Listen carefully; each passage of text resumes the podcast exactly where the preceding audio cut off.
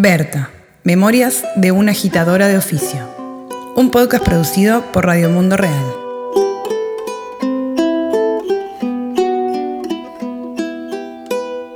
El 2 de marzo del 2016, el feminicidio territorial de Berta Cáceres conmovió el mundo.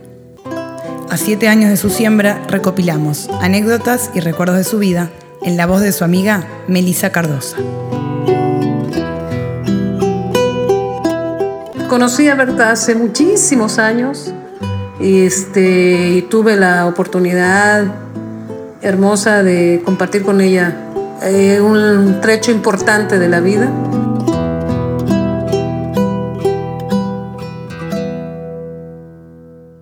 Yo la conocí en realidad como el año 94 de un proyecto feminista que se llamaba Casa Chamala y habíamos invitado a Doña Berta, su mamá, a un conversatorio porque estábamos hablando con mujeres que tenían poder y representación política en sus lugares de donde vivían para ver cómo era su experiencia pues y cómo les iba en lugares bastante hostiles para, para las mujeres como casi todos. Pero entonces ella llegó doña Berta llegó con Berta con Bertita. Y Bertita con con Salvita. Era un bebé chiquitío entonces éramos muy jóvenes las dos. Ella andaba acompañando a su mamá, pero por supuesto que aprovechamos para conversar. Fue una, conversación muy bonita de las dos. Y recuerdo que cuando ella iba a hablar me dijo, eh, tenga compa, agárreme el niño un ratito. Entonces yo me quedé en brazos con Salmita y, y la escuché, ¿verdad? Ya entonces Berta era una mujer con muchas convicciones, con mucha fortaleza y hablaba muy bonito, tenía una manera de hablar muy mm, elocuente, muy directa, con muchas certezas. Yo viví en La Esperanza algunos años, casi seis años creo. Entonces ahí fue el tiempo en que estuvimos muy, muy cerca, ¿verdad? Y que conocí a las muchas Bertas que hay, que, que hay en Berta. Ella me, me propuso participar de algunas actividades. Y la primera fue una cosa increíble que era un encuentro hemisférico contra la militarización. Y entonces me dijo, pues véngase y montemos esta cosa. No, eso era montar un evento, pero un mega evento con invitados de toda América Latina, el Caribe, me daba como el, terror, ¿verdad? De que no saliera, de que saliera algo mal. Que, y ella era muy tranquila, ¿verdad? Tenía una gran confianza en que lo que saliera ya estaba bien y que además iba a salir bien. Y entonces un día de esos, conversando con ella, me dijo, eh, ¿usted sabe algo de francés? Y le dije, sí, yo tomé unas clases de francés. Ah, bueno, me dice, porque le va a tocar hablar en francés porque necesitamos que hablar con los compañeros de Haití para que vengan porque si no viene Haití este encuentro no tiene ningún sentido. Y yo dije, Berta, yo tomé unas clases de, de francés hace años. Me dijo, bueno, pero algo sabrá.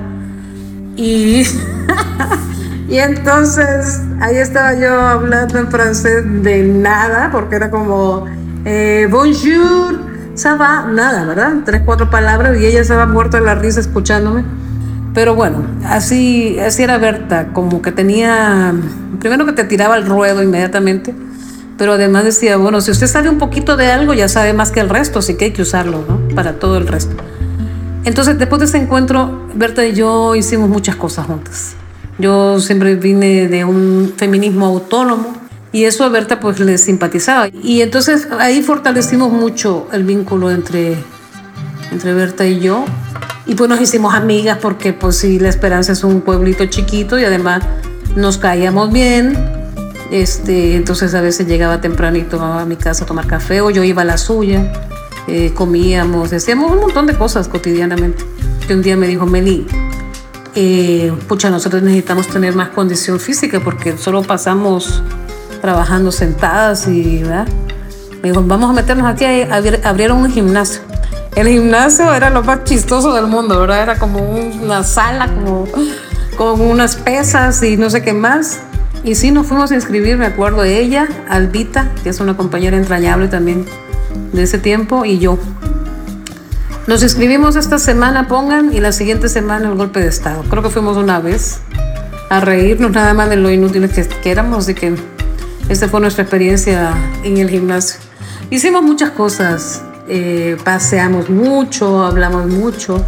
Ella siempre pensando el país y pensando el mundo. Era una mujer que tenía esa capacidad. Y su rollo era la recreación del mundo, ¿verdad? Porque sabía que esto que como estamos ahora no sirve y había que reinventarlo. Entonces tenía siempre mucha mirada sobre la música, el teatro, el cine, la literatura.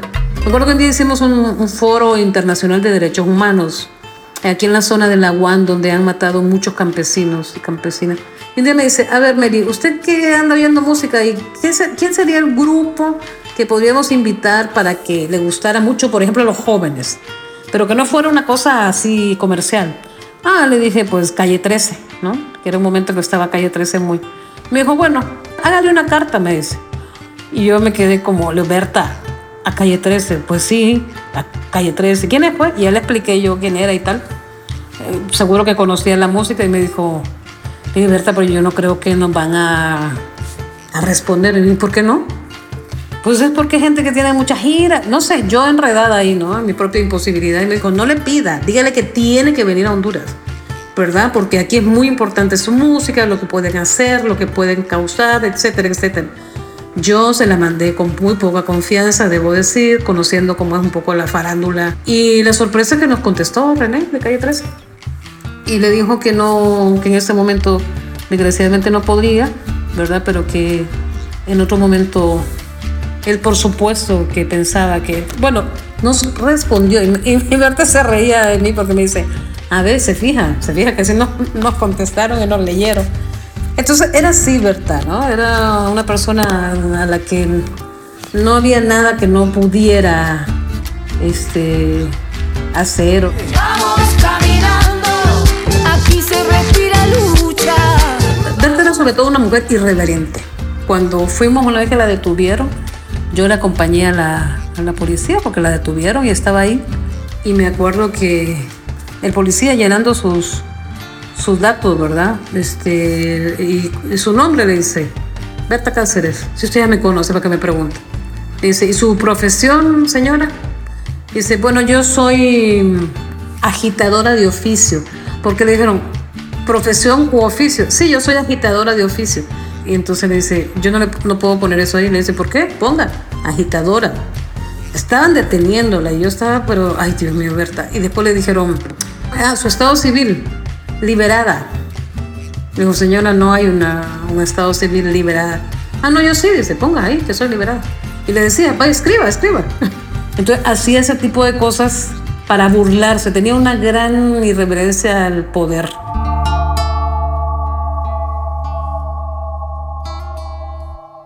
Me acuerdo mucho que una de las reuniones que un día fui, recién llegando a La Esperanza, y me dijeron, Mire que va a haber una reunión aquí con unos cheles. Aquí los cheles son los, los gringos, los blancos, ¿no? Los representantes de la cooperación regularmente.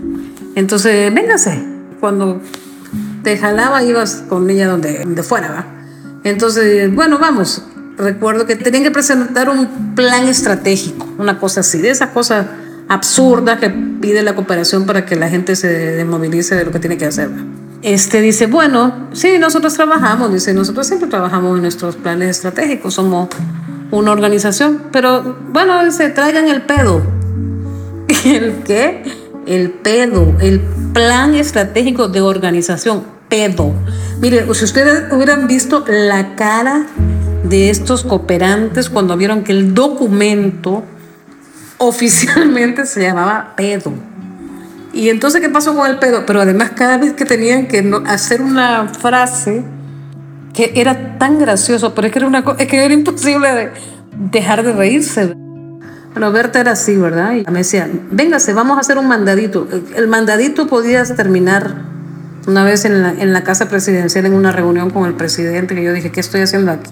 Yo tenía mucha confianza en su ética.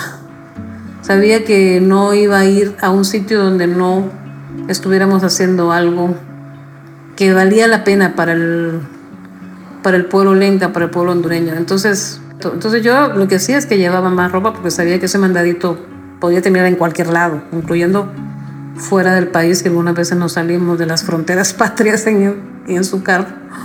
Y no sabía bien cuándo iba a volver, ¿verdad? Porque nunca se sabía. Entonces fue un vínculo de mucha amistad, de mucha confianza. Yo aprendí muchísimo de, de la propuesta política de Berta y de su manera de andar en la vida. Una mujer con una andanza muy firme y al mismo tiempo muy tersa, porque era, era una persona de modos como suaves en el trato, pero tenía una gran firmeza política y una convicción. Y luego tenía también una indignación muy grande, ¿verdad?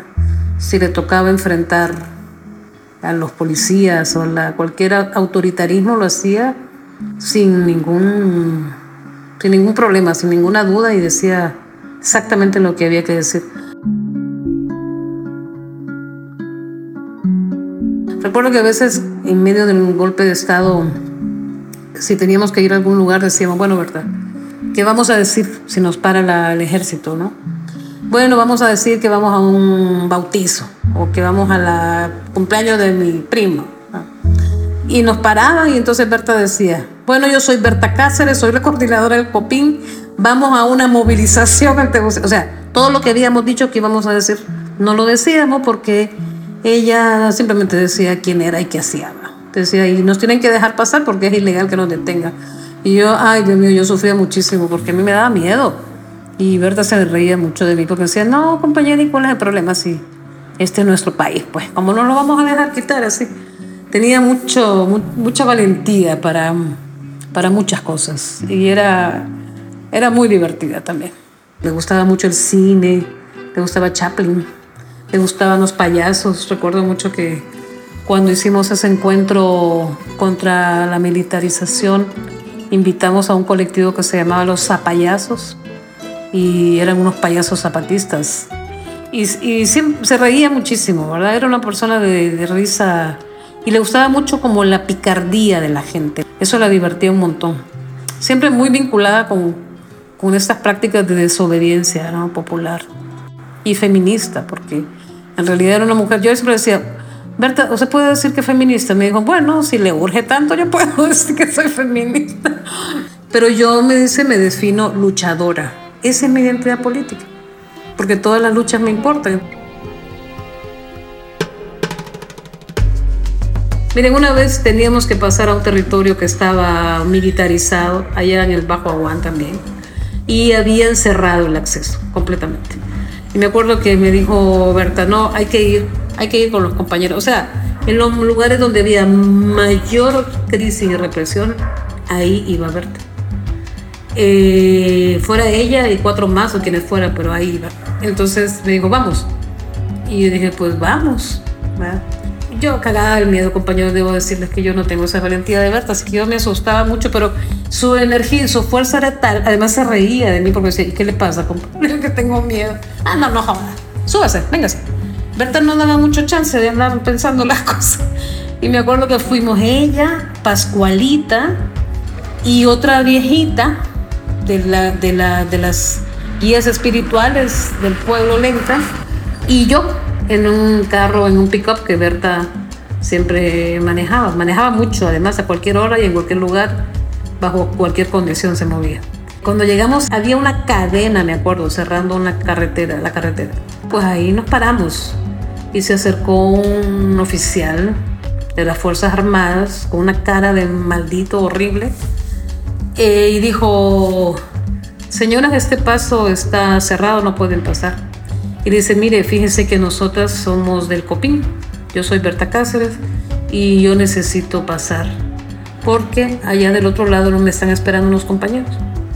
Y entonces dijo, no, es que no hay permiso de pasar y aquí nadie puede cruzar. Entonces lo miró Berta y le dijo, usted le dice, tiene cara de ser como de San Miguelito, por allá, por la Empire, ¿por dónde, ¿de dónde es? Y se quitó los lentes y la vio y ella lo vio y le dijo, mira hermano, le dice, nosotros somos lencas, este, nosotros no tenemos por qué obedecer a otra gente que no sea de nuestro pueblo.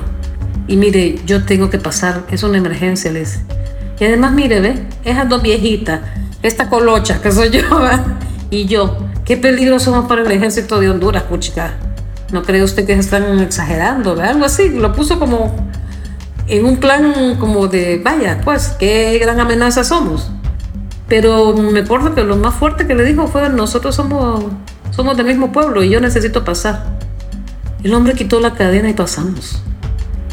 Yo no lo podía creer. A mí se me caían las lágrimas, ¿verdad? Y Berta me veía y me dice, ¿y qué le pasa, Meli? Le digo, Berta, es que usted no sabe lo que ha hecho. ¿Y qué pasó? Pues dice, no, pues sí. Pues es que es cierto, somos lentas y él ese lenguaje lo tiene que entender, aunque sea chafa, ¿verdad?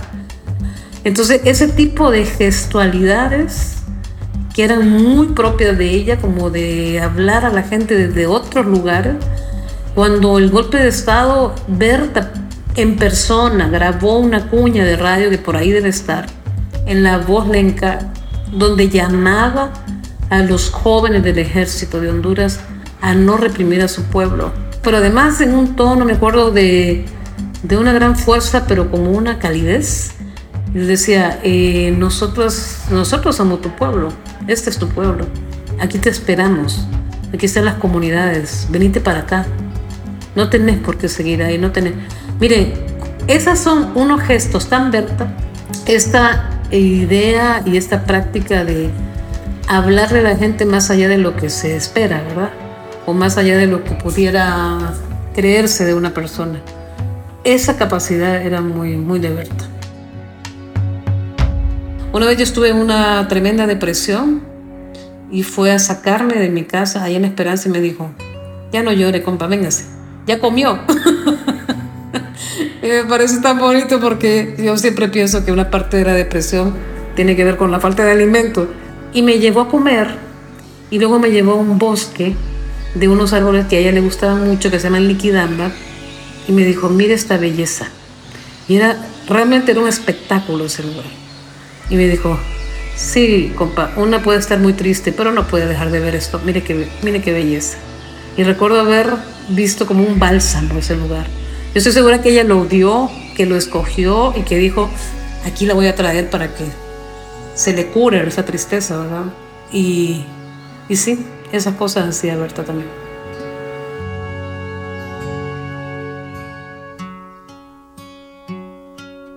Berta admiraba mucho a su madre. La admiraba en todos los sentidos, es decir, una mujer que se hizo espacio en un mundo de hombres, una mujer que vivió muchos eh, eh, agresiones, violencias y fue más allá de eso.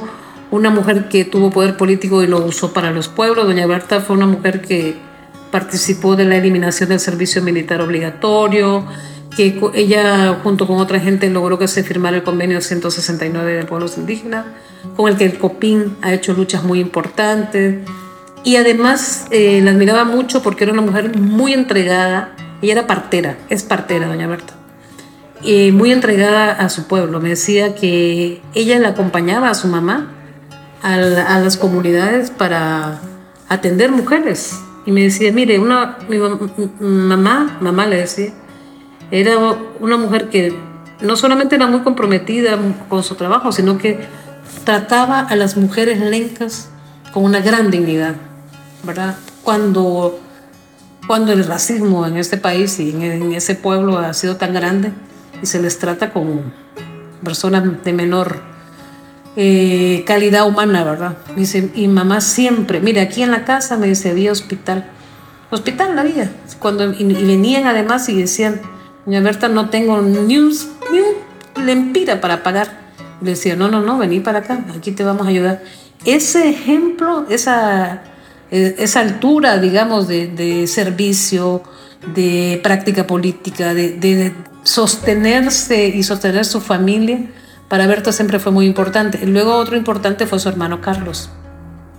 Su hermano Carlos fue un, hombre, un revolucionario, vinculado a las luchas clandestinas de Honduras. Ella admiraba mucho a Carlos, lo admiraba por ser una persona eh, bondadosa, generosa, que empeñó pues su vida, ¿verdad?, en la lucha por la, por la revolución centroamericana. Y bueno, su, su propio pueblo, ¿verdad?, Lempira. Ella decía, nosotros venimos de una casta de gente luchadora. Nunca se sometieron, no nos vamos a someter. se sentía muy, muy lenca, ¿no? Los pueblos indígenas, pero igual se sentía muy de todas partes también, porque iba a Colombia y luchaba con, las, con la gente del CRIC, o sea, estaba muy vinculada con todos los movimientos, con los movimientos más radicales, con los movimientos de la, de, la raíz, con los movimientos que, que sí van a transformar la humanidad.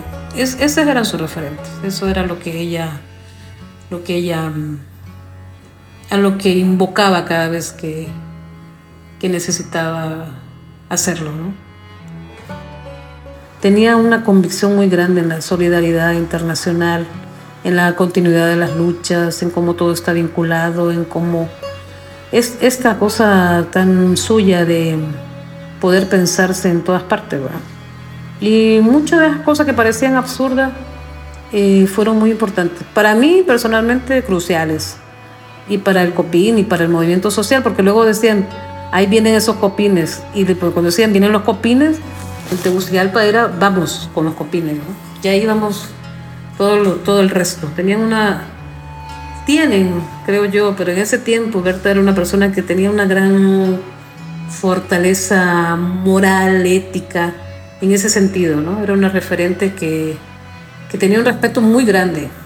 Yo diría que de las cosas que yo siempre recuerdo era la capacidad que tenía de, de convencer de que todo era posible. Es que no había nada que no fuera posible. Por eso la mataron en realidad. La mataron por la lucha de, Río Blanco, pero la mataron porque vieron la estatura de Berta. Sabían que era una mujer que, que tenía mucha historia por, por recrear, que era una esperanza no solo para Honduras, para, para esta humanidad, creo yo.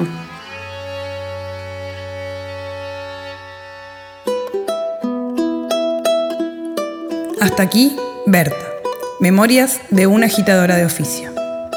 Seguimos exigiendo justicia por Berta. Agradecemos a Melissa Cardosa, escritora y feminista hondureña, por compartir con nosotras sus memorias y su tiempo.